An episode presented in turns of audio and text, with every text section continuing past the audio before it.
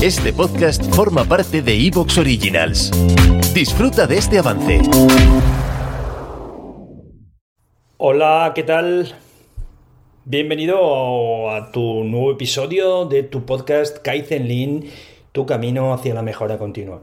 Hoy, hoy voy a hacer un episodio distinto porque voy a hacerlo tanto con vídeo para YouTube, porque os voy a poner alguna cosita en intermedio que espero que os guste, como el podcast de siempre. ¿Vale? Así que me encantaría que luego me deis feedback, a ver qué tal ha quedado, a ver si os habéis ido a YouTube, si no os habéis ido, si solamente habéis ido el podcast o lo que fuera.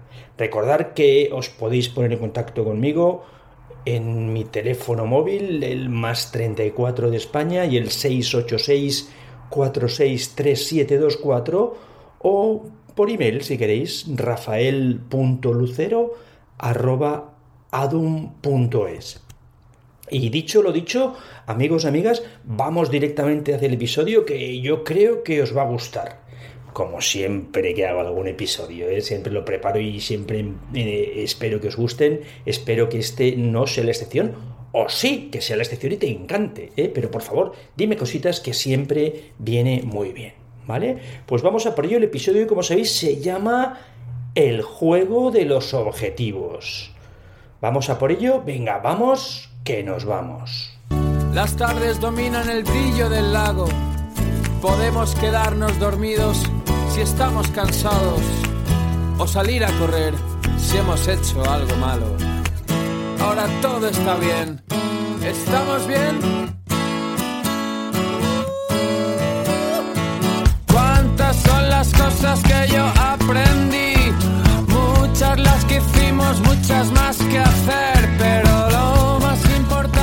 pues vamos a por el episodio 140 ¿eh? de eh, mi podcast, de vuestro podcast, Kaizen tu camino hacia una mejora continua.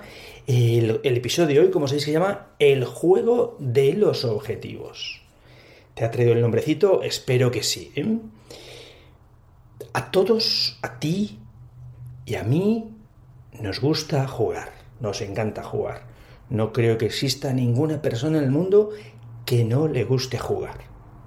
Mira la definición de la Real Academia de la Lengua Española de lo que es jugar. Mira qué bonito, ¿no? Dice, jugar es hacer algo con alegría, con el fin de entretenerse, divertirse o desarrollar determinadas capacidades. Wow, bonita definición de lo que es jugar, ¿eh? Desde luego hay muchas formas de jugar y de divertirse jugando, ¿no? Una de ellas, quizás la más conocida, es el deporte, ¿no? A muchos nos gusta el deporte, a algunos solo verlo, ¿eh? y a otros incluso practicarlo, ¿no? Hay deportes de equipo, como el gran rey del deporte que es el fútbol, ¿verdad? Otros de equipo como el baloncesto, como el balonmano, como el rugby. Y otros deportes también individuales, como pueden ser el tenis, el running, ¿verdad? El correr, el triatlón, oye, incluso el billar, que también os hablaré un poquito luego del billar, que era una de mis pasiones también cuando era más jovencito, ¿no? Deporte, una forma de jugar, ¿no? Y otra forma también muy conocida por todos de divertirse jugando, desde luego, es, son los juegos electrónicos, ¿no? Me acuerdo de jovencito cuando teníamos al Nintendo con el Donkey Kong, ¿eh? no sé si acordáis de esto, ¿no? Eh, hoy en día todo es mucho más sencillo y, todos tenemos en nuestro móvil pues multitud de juegos, ¿no? Yo la verdad es que no tengo muchos porque me los quité porque al final perdía tiempo en ello y no me gustaban, ¿no? Pero, pero bueno, ¿quién, ¿quién no ha abierto su móvil alguna vez para jugar al Candy Crush o para hacer un Sudoku o los más jovencitos para jugar al Fortnite, ¿no? Que es una auténtica locura entre los jovencitos, ¿no? Que a veces los juegos pueden venir muy bien para relajarte y para, para, para jugar, desde luego, y pasarlo bien, ¿no? Pero en el trabajo, y sabéis que casi todo lo que os digo va enfocado desde luego a la parte personal, la parte profesional, ¿no? En el trabajo, créeme, puede y desde luego debería de ser una buena manera de implicarnos, de motivarnos y de motivar a nuestros colaboradores el juego, ¿no? además de poder ayudarnos en el camino de lograr los objetivos y mejorar, como luego veremos. Te quiero hablar hoy de el juego de los objetivos. ¿Y por qué te hablo de esto? No? Eh, en muchas ocasiones me encuentro todavía empresas donde sí, tenéis indicadores, trabajáis con indicadores, pero estos indicadores los objetivos los conocen o los trabajan solo de una cierta parte para arriba, ¿no? Los currantes, los trabajadores, pues no están demasiado implicados en ello, muchas veces ni los conocen estos indicadores, ¿no? Y donde esto sucede, normalmente incluso los mandos de arriba se quejan os quejáis de que las personas que trabajan en vuestra empresa no están muy implicados, ¿no? Y vienen casi a pasar el rato, ¿no? Las personas que trabajan en tu empresa, amigo, amiga, están ocho horas y a veces incluso más, y muchas veces haciendo trabajos nada atractivos y ni siquiera divertidos. Y en muchos casos, si me apuras, hasta todo lo contrario. ¿Crees que podría ser interesante para todos aprovechar un poquito la potencia del juego para motivarnos, para motivarles, para implicarles en el día a día, para lograr tus objetivos?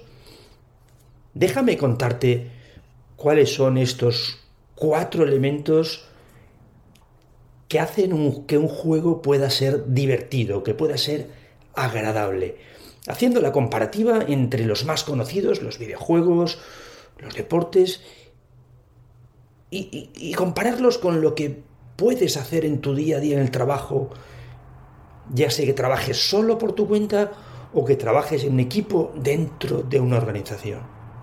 Vamos a por estos cuatro elementos, para a por estas cuatro claves. Pues la clave número uno, amigo, amiga, es la clave número uno para que un juego sea divertido, agradable, es tener, es mantener un marcador, un indicador, ¿verdad? No sé por qué me ha venido a la mente eh, las máquinas de petacos. Déjame que te ponga un momentito eh, un vídeo de las máquinas de petacos.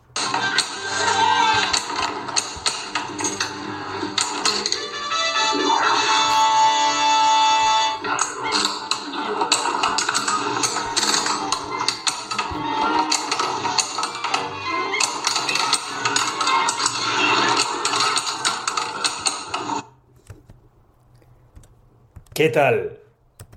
Te he transportado a tu juventud. Las máquinas de pitacos casi no existen hoy en día, ¿no? Si eres muy joven y escuchas este podcast o ves este vídeo, seguramente no sabrás ni estas maquinitas qué son o para qué son. Pero si tienes algunos años, posiblemente más de 40 añitos, lo recordarás sin duda. Una pelotita que caía, unos petacos que hacían ese ruido cloc, cloc, cloc, cloc y la pelotita tenías que moverlo de un sitio para otro y darle a ciertos sitios para conseguir para conseguir puntos, ¿verdad? Y tenías que evitar que la pelotita se colara entre los petacos o por otras trampas que habían por ahí, ¿no? Y para ello tenías que darle a la pelota cuantas veces pudieras y que no cayera entre los petacos, ¿no? Lo bueno de estas partidas no era solo durar mucho rato con cada bola, que también sino lo bueno realmente era conseguir la máxima puntuación que pudiéramos, dándole con la bolita a los sitios correctos que te daban puntos. Con estos puntitos podías conseguir bolas extras, partidas extras y batir los récords tanto propios seguramente como generales si eras muy bueno, ¿no? Lo mismo pasaba en el billar, ¿no? Me acuerdo que algunas veces incluso hacíamos pellas, ¿no? Y nos íbamos del cole íbamos a jugar al billar a los recreativos que habían cerca del cole. Sí, si eres jovencito tampoco sabrás lo que son recreativos, ¿vale? Pero era un lugar donde había un montón de maquinitas de, para jugar y billares y ping-pong y demás cosas. Me acuerdo que en el billar pues también teníamos nuestro marcador, obviamente. Hacíamos partidas a 30 carambolas o a 50 carambolas. Y cada uno, tras hacerse sus X carambolas en cada jugada, se las apuntaba en un instrumento digital.